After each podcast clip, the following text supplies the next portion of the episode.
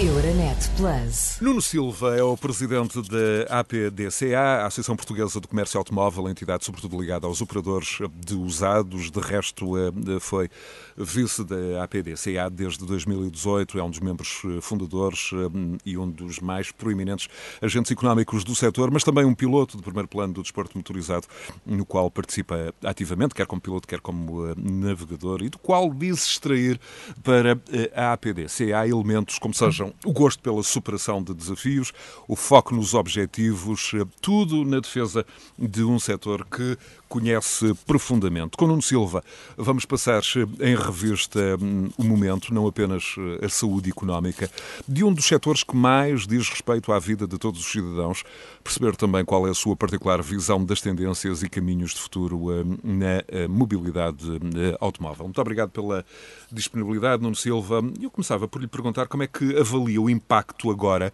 enfim, quase um ano depois hum, da pandemia, o impacto no comércio automóvel em segunda mão, hum, partindo hum, da evidência eh, de que um automóvel usado foi, em dado momento da sua existência, um automóvel eh, novo. E dados da ACAP apontam para o facto de, em 2020, Portugal ter registrado a segunda maior quebra de vendas de carros novos na Europa, só superado pela Croácia. Como é que compagina todos estes eh, elementos iniciais? Eh, Nuno Silva, bem-vindo. Obrigado, obrigado pelo vosso convite. Quando a gente fala em pandemia, principalmente com algo que esta geração não estava, nunca lidou e não estava preparada para um impacto como aconteceu em março do ano passado, digo-lhe que foi um pânico generalizado por uma, uma uma coisa é nós tentarmos eh, gerir as empresas e os projetos com crises financeiras como houve, em que toda a gente sabia qual é a razão dessa existência e que todas as empresas tentaram adaptar, o que, o que de facto não aconteceu com esta pandemia. Nós, o mercado automóvel fechou em março de, de 2020 e fomos todos apanhados desprevenidos e em choque. Como é habitual, em março é quando existe maior uh, estoque de viaturas, principalmente porque há muitas renovações de frotas e, e, de, e em que o mercado mexe muito e todos ficamos deparados com as empresas fechadas e com estoques extremamente elevados. Isso dá logo um pânico, uh, porque pode haver uma desvariação de estoque, as pessoas não sabem o que é que vão fazer e a grande sorte ou, ou a forma como, como foi. Um, eh, vista e, e desenvolvido este, este, trabalho foi porque a PDCA, como, como todas as outras associações, uh, dedicaram-se a tentar ajudar e a tentar planear formas de podermos abrir uh, novamente. Isso foi um trabalho que foi feito com a DGS, algo que aconteceu e que ainda hoje se mantém, e a PDCA em particular esteve sempre muito próximo dos seus associados e tentou as, as notícias e e tudo o que acontecia acontecia de 5 em 5 minutos praticamente. Uh, nós passámos a, fizemos algumas noites seguidas uh, a tentar colmatar toda a informação e dizer toda a informação e acabou por a resiliência do, do próprio setor fez com que a adaptação assim que as portas abriram uh, tornou-se rápida e conseguimos fazer face a uma quebra que de 2019 para 2020 foi enorme e conseguiu recuperar melhor que os novos. Os novos têm outro têm outros planeamentos, têm outros são carros que têm que ser vendidos novos para para haver usados exatamente, mas são carros que quando existe falta de poder de compra ou existe receios no mercado, a opção que muitas vezes é usado ainda se torna mais mais forte. Principalmente que quando estamos a falar de uma pandemia e toda a gente conseguiu perceber que uma grande parte de, das infecções se começaram a dar em transportes públicos, porque não havia condições, as pessoas andavam amontoadas, andavam dentro dos transportes públicos, as pessoas começaram com uma questão Nuno, de segurança. Temos, temos, então, uh, temos então, desde logo, uh, uma pandemia, um acontecimento que não vinha, uh, que não estava previsto em nenhum manual de gestão de, nenhuma, de nenhuma empresa do setor, e eu diria mesmo que provavelmente não estava nos manuais de gestão da indústria e de outros setores de atividade, mas mesmo assim tivemos diferentes respostas ou diferentes ações, reações, desde logo até maio do ano passado. O primeiro confinamento e depois tivemos um percurso de alguma reabertura, de recuperação que se prolongou uh, até dezembro uh, passado. Como é, que, como é que esta questão foi, no fundo, refletida no setor? Foi, muito, foi refletida muito positivamente. aqui o, o que nós notamos e os números que nos, que nos chegaram foi que achámos que a interrupção que houve de vendas, as pessoas que ficaram sem comprar essas viaturas também optaram por as comprar assim que foi reaberto, fora aqueles clientes que também vieram comprar na altura que estavam para já programado. A gente tem que se lembrar que em Portugal, uh, quando uma quando um cliente ou quando um consumidor começa à procura de uma viatura, ele começa digitalmente, 80% a 90% das pessoas começam a sua jornada uh, digitalmente, mas muitas vezes começam seis meses antes da, da, da própria aquisição. E este tempo, se calhar, deu mais. Uh, uh, habituou as pessoas nessa procura a, a, ponderar e se calhar a pandemia deu esse, essa ponderação se tornou mais rápida e depois as pessoas começaram a, a comprar Muito as viaturas. Bem. Nós temos então nos números da APDCA que os, casos, os carros usados, as viaturas usadas têm uh, um cada vez maior peso no mercado automóvel uh, nacional um, e isso tem muito a ver com uma, uma referência que fazia há pouco, uh, desde logo ao facto do investimento num carro novo ser incomparavelmente superior que, que, hum, ao de um usado e em tempos de grande incerteza económica isso ser um dado uh, muito considerado pelas famílias, sobretudo uh, levando em linha de conta a, a, incerteza. Um, e eu perguntava-lhe também eh, por um lado, eh, os carros usados eh, nacionais e também qual é o peso dos automóveis em segunda mão importados. Eu recolhi aqui alguns elementos. Em 2020 foram importados 58.080, ainda assim uma quebra face às 79 mil unidades de 2019, num setor ao contrário dos automóveis novos, onde o gasóleo é ainda o combustível que, que domina. Sim. Uh os carros importados, sempre se importou viaturas para, para Portugal, tem muito a ver, temos, estamos a falar de um país muito pequeno, com uma grande escassez de viaturas, e quando existe uma, uma forte procura e não há produto para, para fornecer às pessoas, o que, que é feito é feita a importação. Uh, agora, temos também de nos lembrar que ao, ao haver uma pandemia, a pandemia não foi só em Portugal, foi na Europa, na, uh, no resto dos países até as medidas que foram tomadas até foram uh, piores do que em Portugal, porque eles tiveram muito mais tempo em confinamento e o automóvel tem uma situação muito simples. É que a logística que está por trás de uma viatura é gigante. E quando a máquina para, tudo para retomar a sua, a sua normalidade leva o seu tempo. Daí que é normal que também a importação tenha caído a nível de números, porque há mais falta de carros, as marcas não estão disponíveis para vender essas viaturas e automaticamente Muito bem. tudo e, diminui. E Nuno Silva, e em relação uh, à questão da imagem, nós sabemos que desde 2013 um, os carros em segunda mão têm um cada vez maior peso e mais decisivo no mercado nacional. Mas há uh, sempre esta questão da distinção entre os usados importados e os usados nacionais. Do seu ponto de vista, o que é que, o que, é que os distingue, se é que uh, ainda nesta altura a distinção é um, profunda, cavada, acentuada, ou estamos aqui também, de alguma forma, a sofrer os efeitos de uma imagem até da primeira década do, do, do, do século, entre 2000 e 2010, onde hum, eh, enfim, há ainda no tempo das célebres, provavelmente antes até das, das célebres matrículas uh, capa, um, onde houve uma questão de imagem que de alguma forma um, perdura e se calhar até injustamente, pergunto-lhe. Sim, a matrícula capa se calhar foi algo que foi, entre aspas, inventado para tentar estancar a importação das viaturas. Nós estamos num mercado global é claro que existe uma distinção entre uma viatura nacional e uma viatura importada. Essa uh, distinção muitas vezes é psicológica, porque pensa-se que o carro nacional uh, está aqui mais perto e é mais fácil saber o histórico.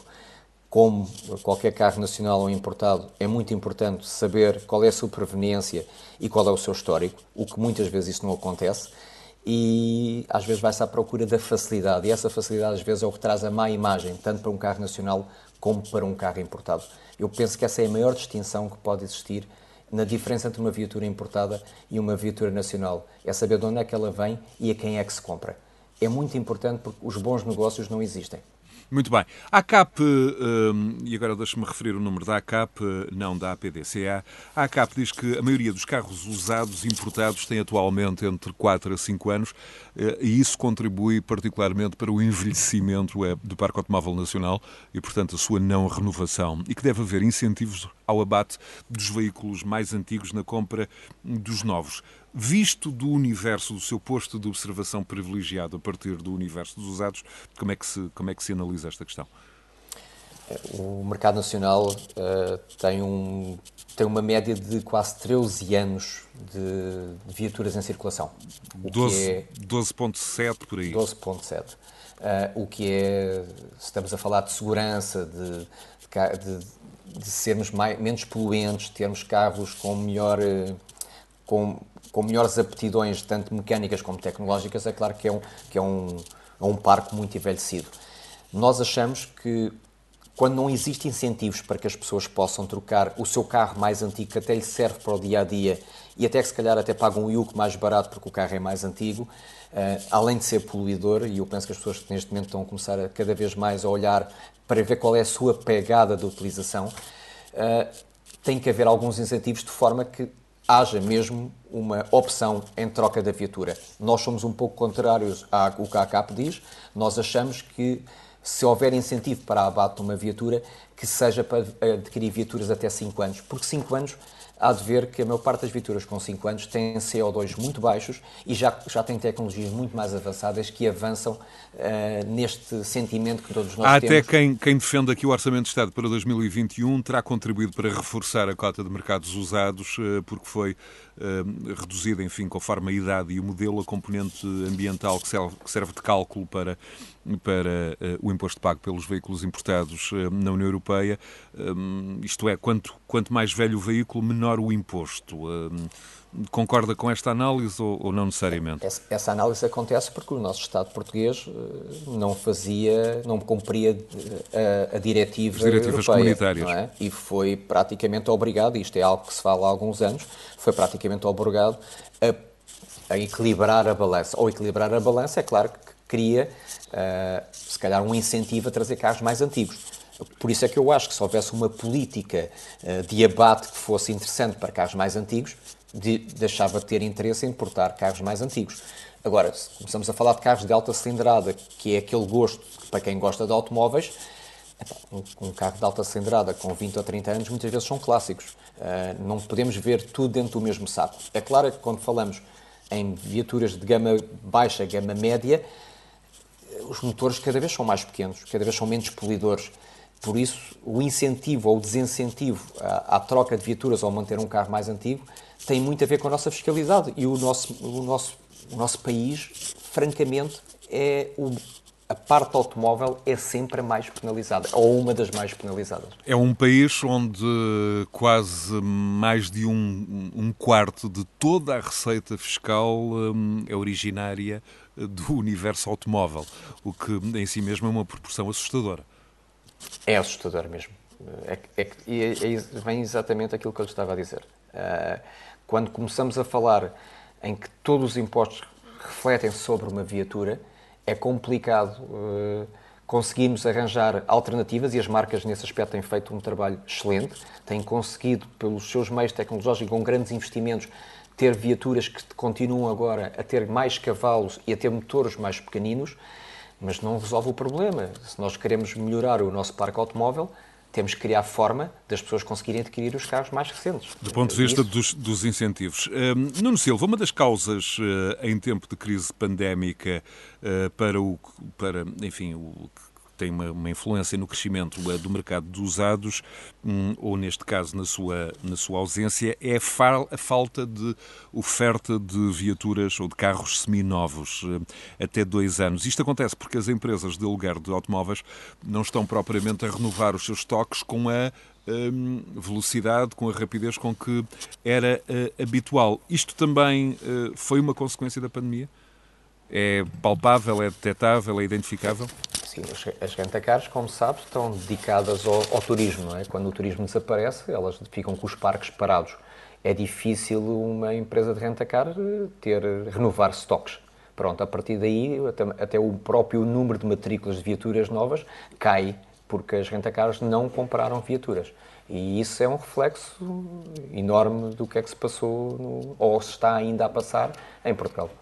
Portanto, há aqui uma ligação uh, umbilical do turismo uh, e da procura, uh, do aumento da oferta e, por outro lado, também a disponibilidade de um, carros seminovos para o mercado dos usados. Há aqui uma ligação que é, um, enfim, quase visceral, inextrincável. Sim, sim. O maior número de viaturas seminovas muitas vezes vem porque são postos de carros à disposição, dos quais muitos não chegam a circular, mas já lá estão à disposição para algo que seja necessário. Quando isso não acontece, há uma redução automaticamente e os carros não são matriculados e ficam em parque. Nuno Silva, como é que a Associação Portuguesa de Comércio Automóvel, a APDCA, olha uh, para a máquina do Estado? Há pouco um, já referiu a máquina fiscal e a sua operacionalidade e também a sua voracidade e a sua apetência uh, por tudo que tenha a ver com o universo automóvel, mas nós também sabemos que é um setor com uh, muitas imposições burocráticas, com constantes alterações de legislação, Hum, por exemplo, com dificuldades no averbamento de viaturas, no IMT, dificuldades nas conservatórias de Lisboa e do Porto na transferência de propriedade. Hum, como é que como é que olha e, e, que avaliação faz do estado atual uh, da arte, permita-me a expressão? Olha, relativamente aos, a, a, ao registro das viaturas, as coisas melhoraram muito com o registro online que é, que é, que é dado aos profissionais. O que eu, o que eu acho é olhando para, para o mercado dos usados e para quem opera no mercado dos usados, quando nós falamos em legislação, estamos a falar de uma legislação geral para o comércio automóvel. E o mercado dos usados é um mercado muito específico. E deveria haver uma legislação para esse tipo. Tem que, tem que ser aprofundada. Isto porquê? Eu penso que qualquer operador que trabalha com viaturas usadas uh, ou operador que trabalha nos automóveis devia ter uma carteira profissional para poder operar automaticamente isso teria as suas regras, porque já nós já temos tantas obrigações que também poderíamos ter uma obrigação de ter uma carteira para poder operar. Trazia mais transparência, mais segurança, até para o próprio Estado. Porque existe aqui alguns problemas graves neste aspecto. Existem muitos que a gente chama eh, na gíria, e peço desculpa a expressão, pseudo-particulares, que são muitos comerciantes que são particulares e compram e vendem diariamente viaturas. E isso faz com que haja uma. A máquina fiscal uh, existe, é grande, todos nós sabemos, mas vem sempre pagar impostos exatamente aos que existem. Mas existe, se calhar, 30% ou 40% do mercado que passa ao lado do Estado. Se isso entrasse para o Estado, se calhar todos menos pagávamos impostos, o Estado teria uma máquina muito melhor e se calhar havia menos, uh, menos comércio uh, desleal. De alguma forma de vão de escada, passa a expressão, uh, no, no, mundo automóvel. Nuno Silva, uh, ainda no plano burocrático, em 2020, aplicou-se o um novo formato das matrículas de automóveis, enfim, na mesma com duas letras, dois números e duas letras, mas com a ausência de referência ao mês e ao ano da produção automóvel. E tudo isso, enfim, inicialmente foi resultado de uma particularidade inventada em Portugal, na altura pelo secretário de Estado da tutela, Armando Vara, eh, que também foi eh, enfim, o criador das inspeções automóveis eh, em Portugal. E esta questão também teve alguma influência no mercado de usados. De resto, esta questão levava a problemas, sobretudo quando os portugueses queriam viajar para, para outros países. Era exatamente o quê? É, esse, esse é, um, esse é um problema que, que, que começámos a notar é que lá fora as matrículas pertencem uh, ao proprietário e quando a matrícula está válida, uh, ela tem um selo do qual tem uma validade em que a pessoa paga por essa matrícula com seguro e tudo incluído. O que se passa é que com esta alteração das matrículas e com bons portugueses, esteticamente todos começaram a adotar logo a nova matrícula mesmo nos carros antigos. E como deixaram de ter o mês e o ano, quando passava por uma brigada num outro país, eles achavam que a matrícula não estava válida porque não tinha a data dela. E isso aconteceu. Uh, Foi-me relatado várias vezes de pessoas que foram mandadas parar e que tiveram algumas horas para convencer que a matrícula é mesmo assim e que nós tínhamos o seguro de carta verde para poder continuar a viagem. Mas isso são as coisas que acontecem, não há justamente. isso leva-nos a outra questão. na, na Europa. É? Isso leva-nos justamente a essa questão. Como é que, como é que olham tendencialmente as uniformizações uh, e, a, e, a, transposição das, das diretivas europeias uh, uh, deveriam ser mais céleres? havia aqui no mundo automóvel a necessidade de todos termos regras iguais no mercado que é objetivamente comum? Isso era o ideal. Uh, agora, quando temos fiscalidades muito diferentes e Portugal é, é um dos países também muito particular, uh, torna-se complicado fazer essa tal uh, centralização ou uniformização de, toda, de, de, todos os sistemas.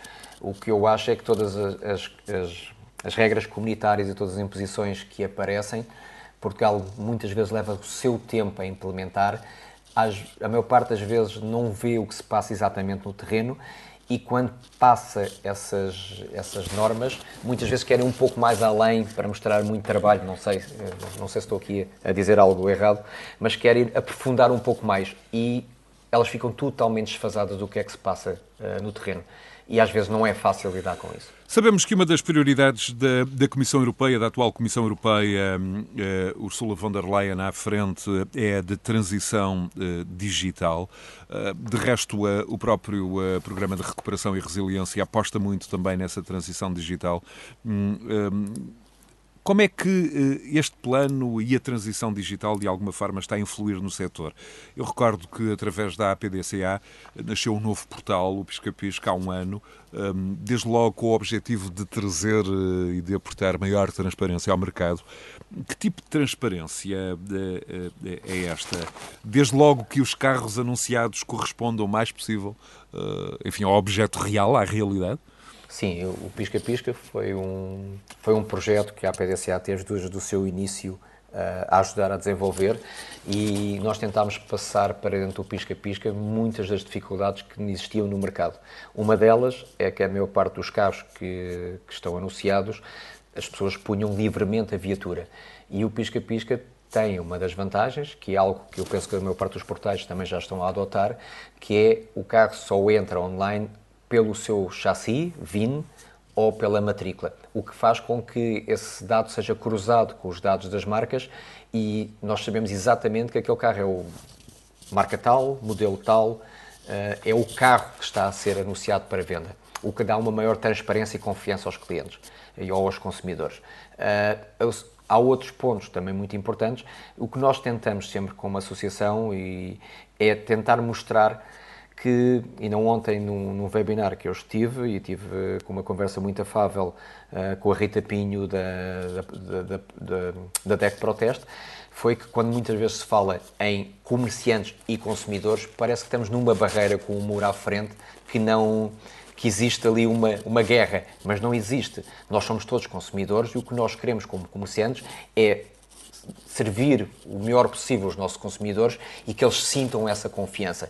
E essas barreiras têm que ser quebradas exatamente pela transparência, pela confiança, e é isso que a PDCA tem vindo a fazer um trabalho, uh, um trabalho que tem sido uh, nos últimos três anos difícil, porque com a pandemia pelo meio há coisas que não, não ganham a velocidade que queríamos, mas estamos com o pisca-pisca com esta situação.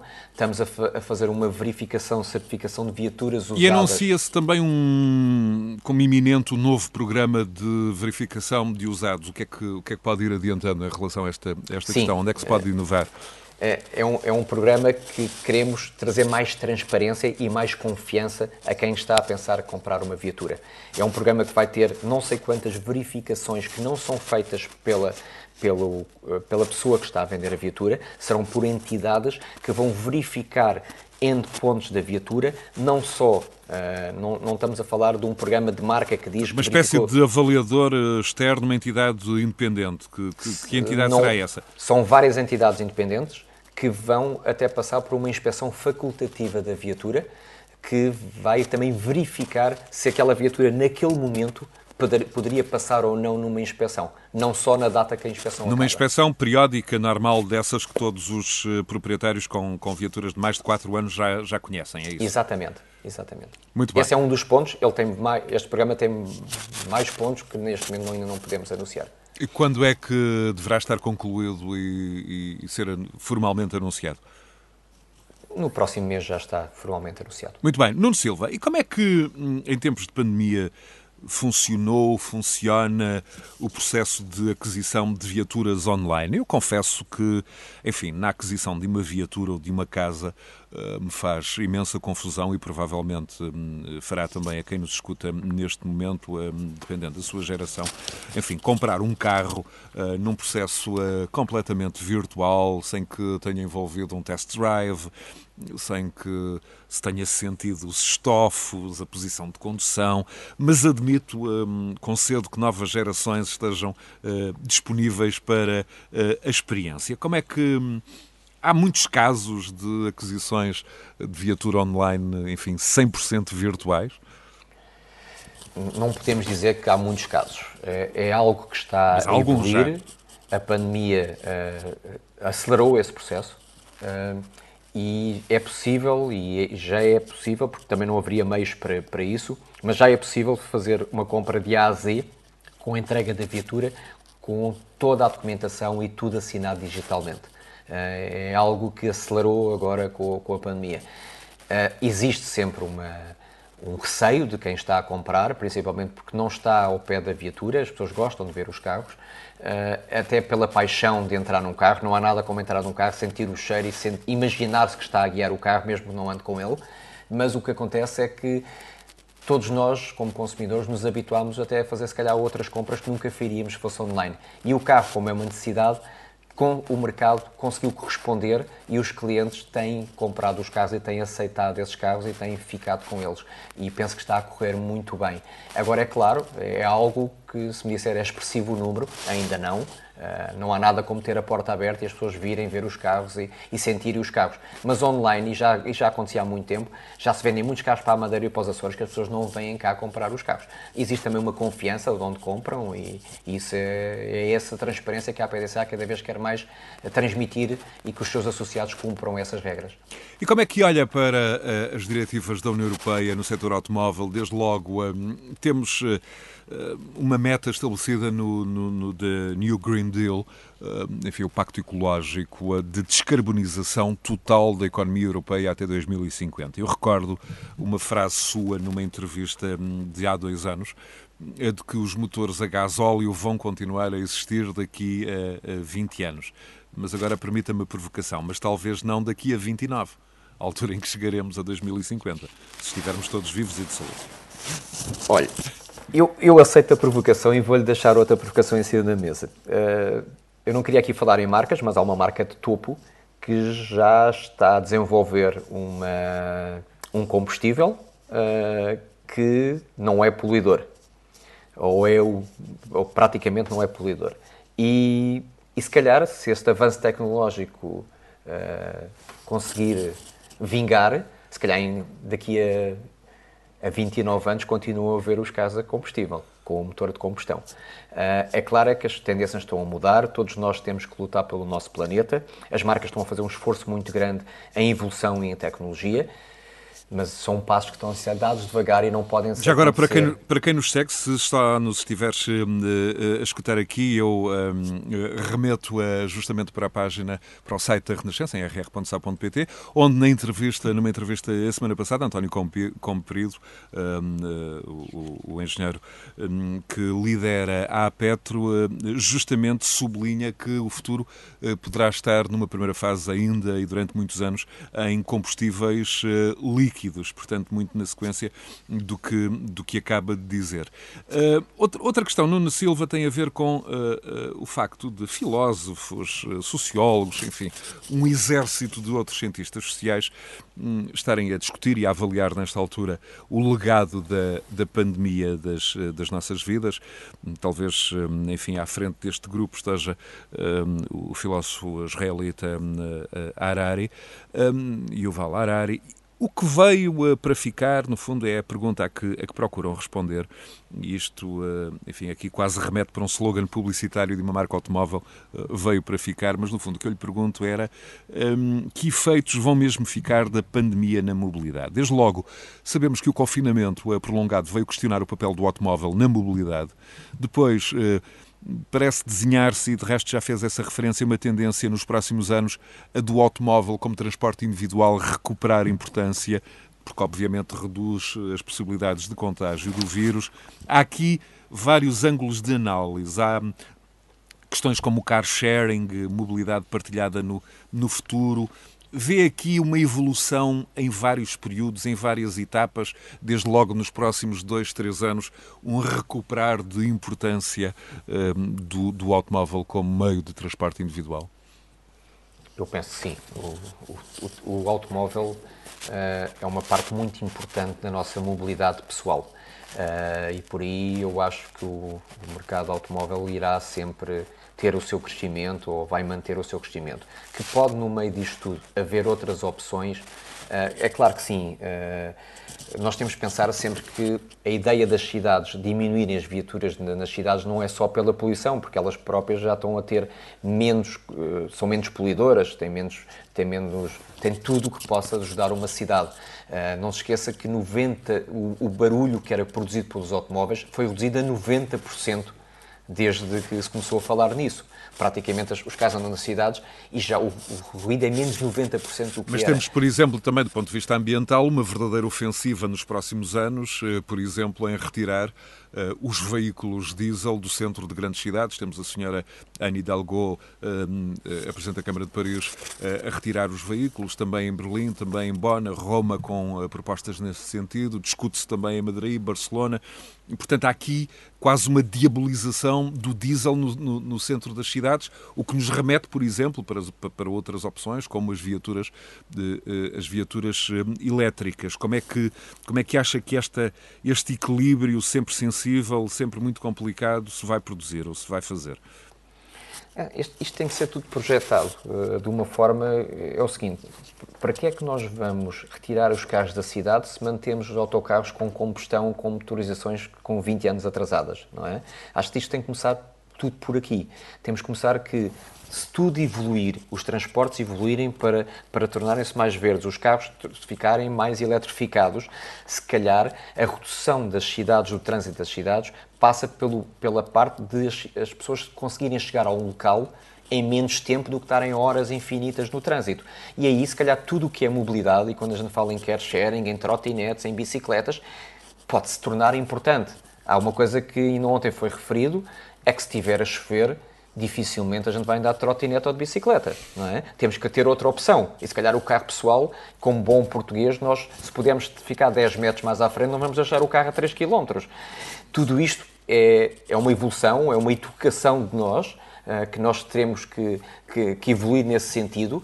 Agora... Do que falamos pouco aqui foi, por exemplo, da mobilidade elétrica e, sobretudo, de, de questões como, uh, neste momento em Portugal, a ausência de infraestruturas uh, para que um, ela possa caminhar numa espécie de massificação.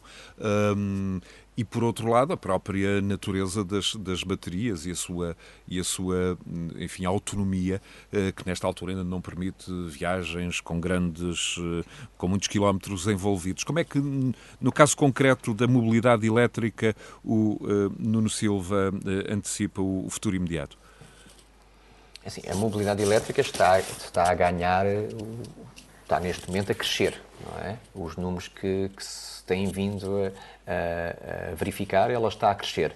Também é, é apoiada por muitos incentivos fiscais e a maior parte destas aquisições são feitas sempre através de empresas. Agora, não podemos negar que é algo que nos está a começar a acompanhar, que é algo que as pessoas até já procuram como usado, uh, mas estamos sempre a falar de pessoas que têm mobilidades muito reduzidas. Se calhar muitas pessoas que utilizam a viatura do emprego até ao, ao, comboio e depois seguem para o seu emprego há muitos anos. E se calhar querem agora um carro uh, elétrico para fazer esse, pouco, esse pequeno trajeto. Mas Quando nesta altura também ainda não há grandes infraestruturas. Eh, os prédios. As nossas casas não estão preparadas, não, estão não preparadas para, para, isso. Sobretudo eh, com, com, com, dezenas de viaturas, por exemplo, a fazerem carregamentos em simultâneo. É uma guerra pôr uma wallbox num condomínio. Pronto, temos que pensar nisso. Uh, tudo tem o seu tempo, eu penso que as coisas têm que evoluir uh, e o, o que é importante é que as infraestruturas estão a crescer e tudo isto vai tendo a sua evolução. Se é este, se é, uh, os carros elétricos vão vingar ou se é outro tipo de situação, o seu tempo o dirá. Agora, eu penso que tudo pode trabalhar e tudo pode evoluir de uma forma contínua. Não é, não é preciso virmos anunciar que, os, que o combustível vai acabar daqui a um ano, uh, como já foi anunciado em tempos. Acho que foi um erro uh, crasso nisso. Nuno Silva, um, e como é que olha para questões como a, a natureza, hum, enfim, da, da, partilha de propriedade, o renting por um lado versus a propriedade efetiva do, do veículo?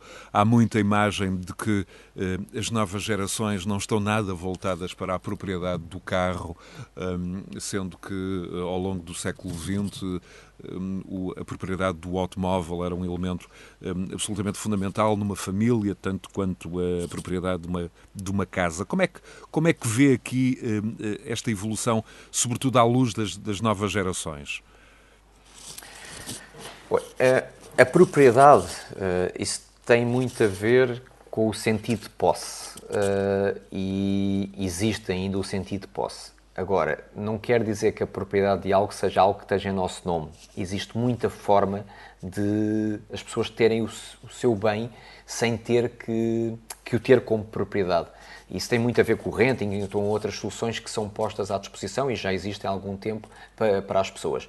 O que eu acho é que aquela ideia do care sharing e isso tudo, existe, são investimentos de projetos que, para se pagarem, tinham que ter uma utilização muito exaustiva.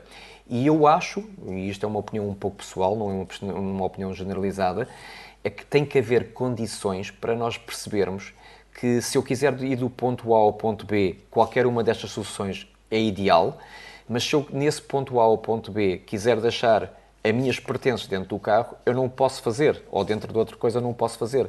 Por isso eu acho que existirá sempre um carro guardado para alguém poder ter a sua liberdade, e a sua liberdade é ter algo que é dela que pode esforçar como quiser.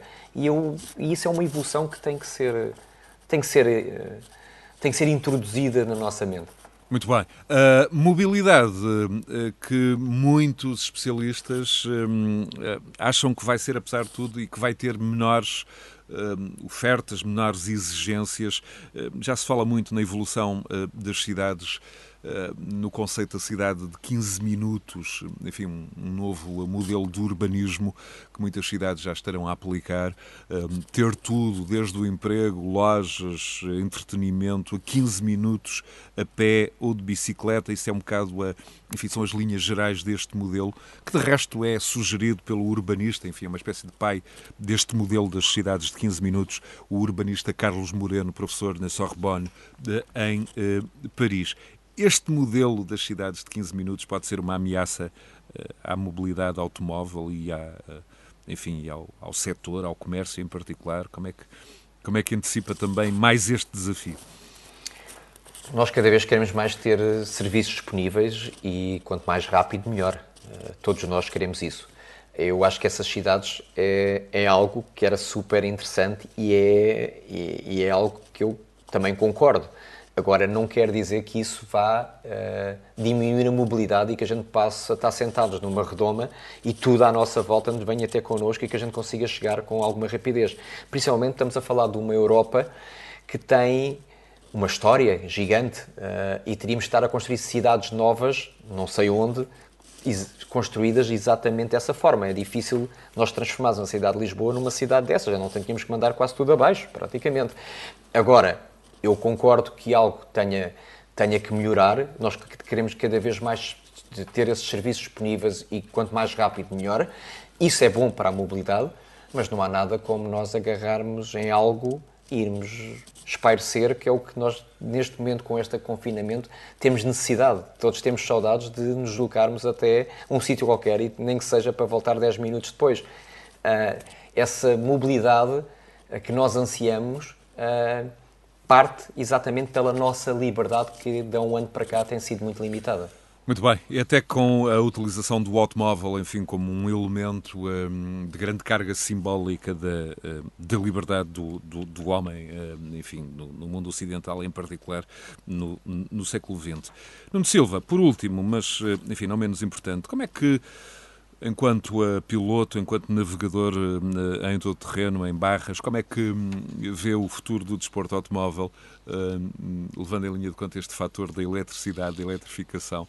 Enfim, para muitos dos nossos ouvintes, que há anos uh, escutaram uh, enfim, o barulho, os rugidos, eu diria, por exemplo, de motores como o do, do Audi 4, de Ano Mícola, recentemente falecido, de resto há menos de um, três semanas, o Michel Mouton, a descer a, Serra da Lausanne, ou uh, enfim, em Arganil, ou no Planalto da, da Freita, no Rally de Portugal.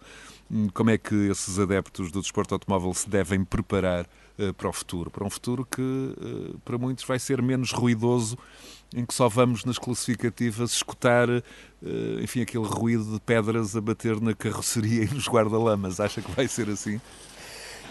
Para quem está eh, com o desporto automóvel nas veias, como, como, como é o seu caso, como é o meu caso, eh, é claro que não há nada como um excelente motor a fazer barulho e digo-lhe que é magnífico ver o público a vibrar quando nós passamos, porque não é só o carro vir depressa ou vir atravessado, ou seja o que for, é o próprio barulho do motor que é uma emoção para quem vai dentro do carro, para quem vai fora do carro. Também lhe digo, e aqui eh, que se a gente tivesse um carro elétrico só para fazer os prólogos, dava umas grandes vantagens, porque o binário do carro é magnífico. Uh, e, e, mas não, não sei se a gente conseguia chegar ao fim da prova com a, com a capacidade que necessitávamos. Agora, se o Sr. Elon Musk da Tesla estiver a ouvir este programa, certamente lhe dirá que sim.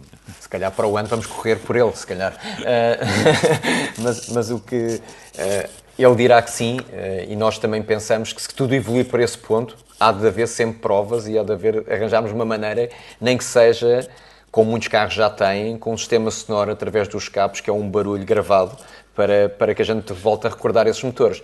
Mas digo, e, e não queria deixar aqui que, seja, que, fosse uma questão de saudade, mas essa parte, pelo menos para a competição, abre, abre uma pequena exceção e deixem ficar mais tempo.